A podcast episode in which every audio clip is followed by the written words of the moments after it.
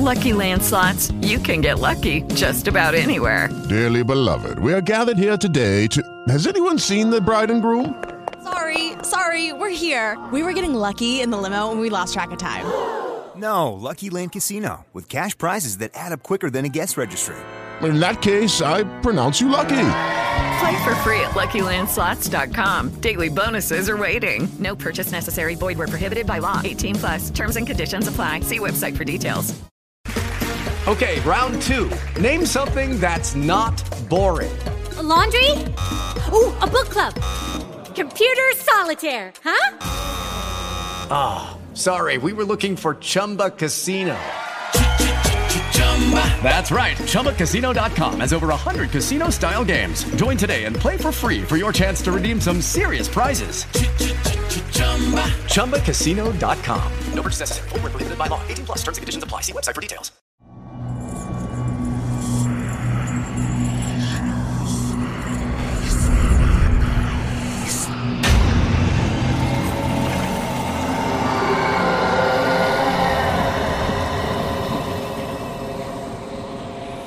Relatos Paranormales Oficial.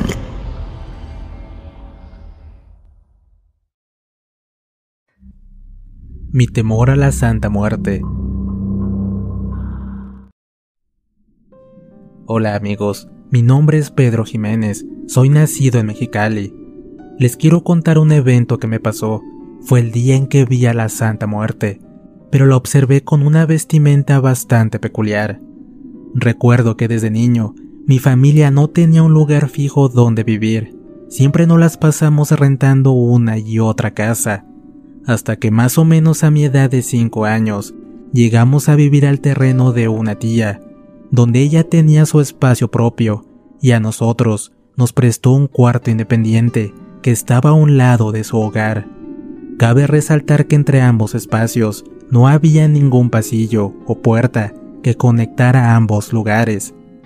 Una tarde, en época de verano, una vecina que habitaba en la parte trasera de esta propiedad tuvo que salir de emergencia, por lo que sus hijos se los encargó a mi madre. Al ser nuestro cuarto demasiado pequeño, ella nos hizo un tendido en el patio de la casa de mi tía, el cual obviamente era de mayores dimensiones.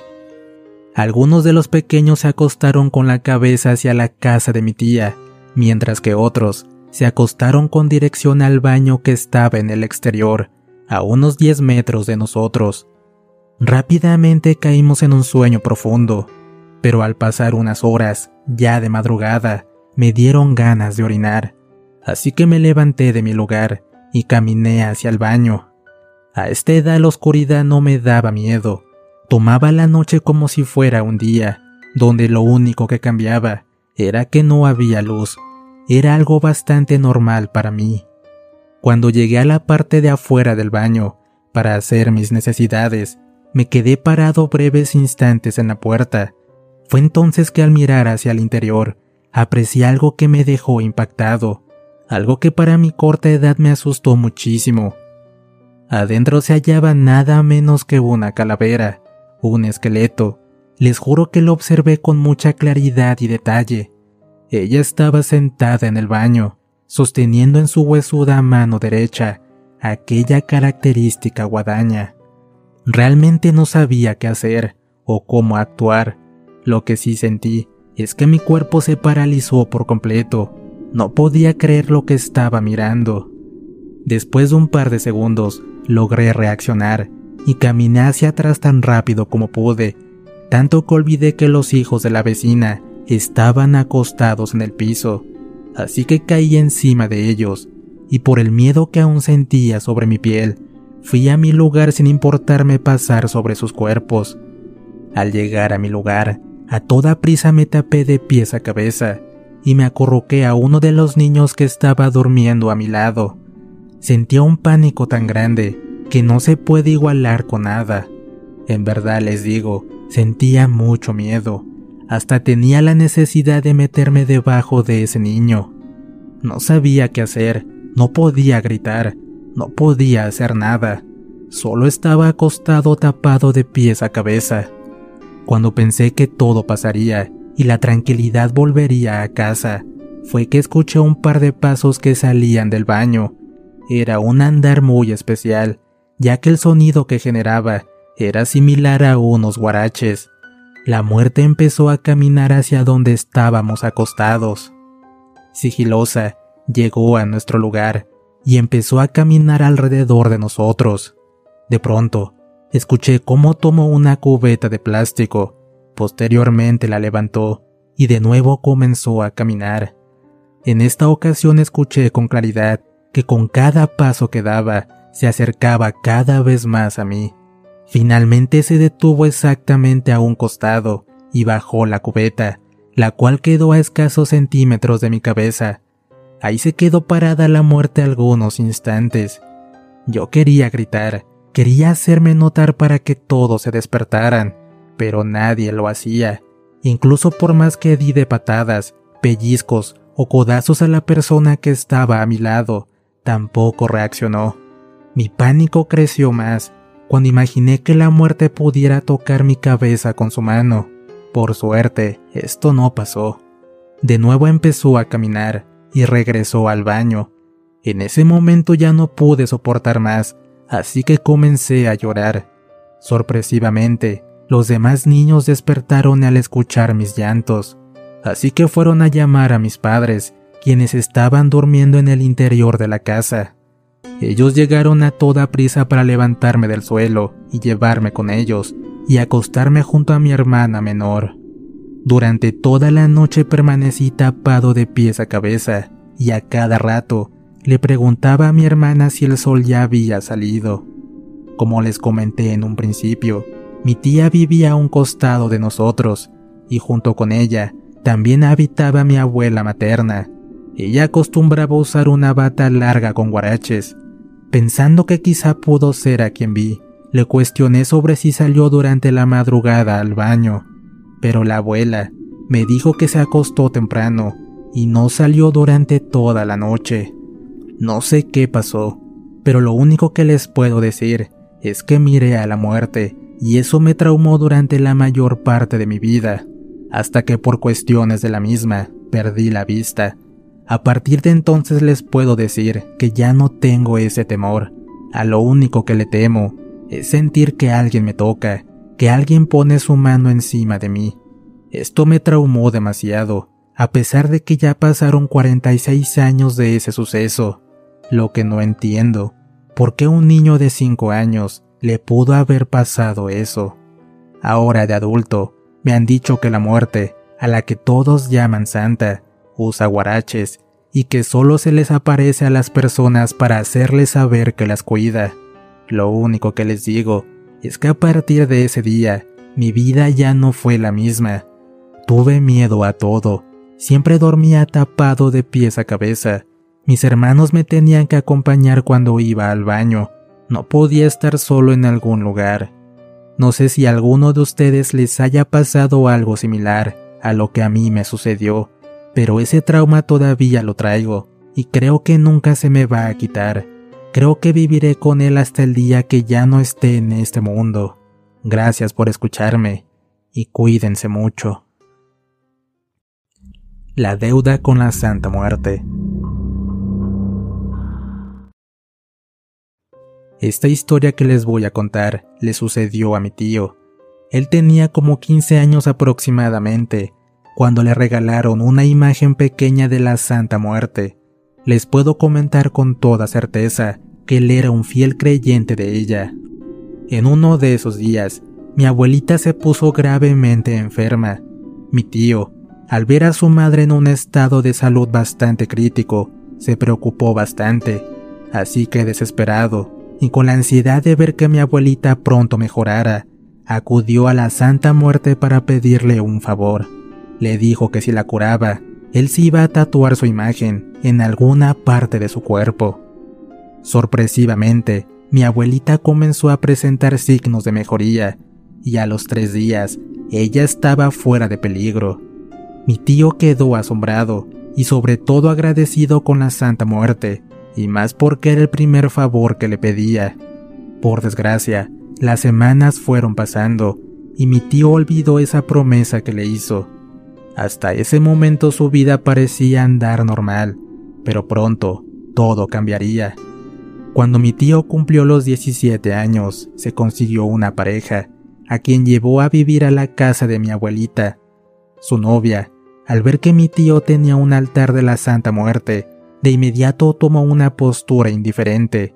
Ella no aceptaba esta imagen, por lo que se generó una serie de conflictos entre ellos, mismos que ocasionaron que su novia tirara infinidad de veces a la basura su imagen de la Santa Muerte. Pero lo sorprendente y aterrador es que siempre volvía por sí sola a su altar. De una u otra forma, ellos lograron convivir de manera pacífica, por lo que transcurrieron dos años. Fue entonces que ella quedó embarazada y nació mi prima.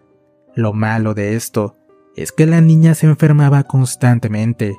Incluso una vez, ella estuvo a punto de perder la vida. Una tarde, mientras mi tío estaba en la casa, se preguntó por qué le iba tan mal, cuál era el motivo de que su vida fuera complicada. En ese instante, le llegó a la mente la promesa que le hizo a la Santa Muerte. Al mismo tiempo con fuerte escalofrío recorrió su cuerpo. Algo le hizo girar su mirada hacia atrás, siendo de esta manera en que observó a la Santa Muerte. Al percatarse de esto, rápidamente giró su mirada, pero escuchó una voz que le decía, Cumple lo que prometiste. Esa voz duró por cuatro largos minutos. Cuando la voz finalmente desapareció, mi tío de nuevo giró su mirada hacia atrás. La Santa Muerte seguía en el mismo lugar, solo que en esta ocasión levantó su guadaña e intentó lastimarlo. Él logró esquivar aquel golpe y sin perder tiempo salió de la casa, esto para ir a ver a un brujo y comentarle lo que le estaba pasando. Aquel curandero le dijo que no le diera más vueltas al asunto y lo mejor era cumplir con la promesa que hizo. Mi tío, sin tener más opciones, fue a la casa de un amigo para que le hiciera un tatuaje. Una vez que su amigo terminó, mi tío sintió una gran tranquilidad, como si le hubieran quitado un peso de encima. Posteriormente se fue a casa y al entrar fue directamente al altar de la Santa Muerte, solo para decir lo siguiente. Mira, ya te cumplí mi promesa, ahora deja a mi familia. En ese tiempo, atrás de la casa de mi abuela se hallaba una construcción. Por lo tanto, mi tío tomó una bolsa negra y puso adentro todo su altar de la Santa Muerte, al mismo tiempo que pedía perdón por lo que iba a hacer. Después, fue a dicha construcción, tomó un par de tabiques e hizo un cuadro con ellos, de tal manera que la bolsa entrara en dicho lugar, y finalmente vació cemento encima de la bolsa para de esta manera dejarla sepultada. Así fue como abandonó a la Santa Muerte. Hoy en día, soy el único de la familia que cree en ella y hasta le tengo su altar, pero mi tío me dio un consejo. Fíjate en lo que prometes, porque ella no se anda con tonterías. La Santa Muerte del Bosque Hola, ¿qué tal? Soy del estado de Oaxaca, de un pueblo llamado La Primavera. Quiero contarles un aterrador suceso que me pasó con la niña blanca. Cuando esto me sucedió, yo tenía la edad de 11 años. Aquella mañana era día de clases, por lo que salí a buena hora de mi casa, ya que tenía que caminar una distancia de poco más de un kilómetro para poder llegar a la escuela. Seré muy sincero, el sendero por el que casi a diario tenía que caminar me daba mucho miedo. Esto porque había una sección que estaba repleta de árboles y peñas, lugares donde me decía mi abuelita que varios campesinos tuvieron encuentros paranormales con animales de apariencia física extraña y de aspecto semihumano. Así que forzosamente cruzaba por ese tétrico sendero justo a las 6 de la mañana, la noche anterior había llovido demasiado, por lo tanto, el cielo estaba cubierto con varias nubes amenazadoras. Esa mañana, poco antes de entrar a ese aterrador camino, sentía que algo me observaba, como si pusiera atención a cada paso que daba. Incluso, por momentos llegué a sentir que alguien caminaba a mi lado. Por fin entré en aquella sección del camino. Mientras caminaba a paso veloz, sentí de manera inesperada que alguien me agarró por el pie. Estoy seguro que fue una mano, la cual se encontraba helada. Esto me alteró demasiado y volteé asustado para ver quién había sido. Pero al girar, me di cuenta que en dicho lugar no se encontraba nadie. Intenté ignorar lo ocurrido y comencé a caminar de nuevo, pensando que quizá fue sugestión mía por los comentarios de mi abuela. Pero un minuto más tarde, sería testigo de algo que para mi corta edad me dejaría asustado. De pronto, una espesa niebla se hizo presente. Era tan densa que difícilmente me dejaba ver el camino. Yo por mi parte seguí caminando con cautela, y fue entonces que vi la silueta de una persona en medio de esa niebla. Aquel sujeto caminaba hacia mi dirección, y mientras se acercaba más a mí, el ambiente se tornaba cada vez más frío. Cuando estuvo lo suficientemente cerca, pude observar que era una persona de avanzada edad, quien vestía una túnica de color negro. Este sujeto, al verme, soltó una risa que me dejó atónito. Era algo tan escalofriante que jamás había escuchado. De igual manera aprecié que en una de sus manos portaba una guadaña. Por un segundo pensé que todo era una broma de mal gusto. Por tal motivo, me atreví a hablarle a esa persona, aunque al momento de hacerlo me arrepentí completamente. Esa persona de avanzada edad cambió su aspecto y tomó la apariencia de una calavera. Estoy seguro que sus ojos ardían como el fuego. Realmente lo que estaba parado frente a mí era un esqueleto cubierto con una manta de color negro. Al presenciar esto, de inmediato empecé a rezar y a pedir a Dios para que nada malo me sucediera. Tal parecía que mis plegarias le incomodaban, ya que casi al instante me dijo unas palabras que hasta la fecha no he podido olvidar. Me dijo que no comentara cosas que la provocaran. Al decir estas palabras me quedé paralizado. Pensé que nunca iba a terminar este tormento, pero de manera inesperada, esta entidad se volvió a reír como si se burlara de mí. Finalmente me dijo que no hiciera cosas indebidas, ya que ella venía por las almas de los que no respetan sus normas. La Santa Muerte avanzó en su camino, riendo de una manera espectral, al mismo tiempo que la niebla desaparecía junto con ella. A partir de ese día, creo en situaciones paranormales. Agradezco el espacio por haber escuchado mi historia. Saludos desde Oaxaca. ¿Qué tal amigos? ¿Cómo están? Espero estas historias de terror con encuentros con la Santa Muerte hayan sido de su agrado. No olviden suscribirse y activar la campanita, así como compartir el contenido, ya que esto ayudará a que el canal crezca aún más. Les dejo otros videos por aquí para que los disfruten. Recuerden que si tienen una historia que contar, encontrarán los enlaces de contacto en la descripción del video. De igual manera, si tienen un problema con la brujería, encontrarán el contacto de Diego, quien se dedica a este tipo de menesteres. Les relató su amigo Antonio. Esto fue Relatos Paranormales. Hasta pronto.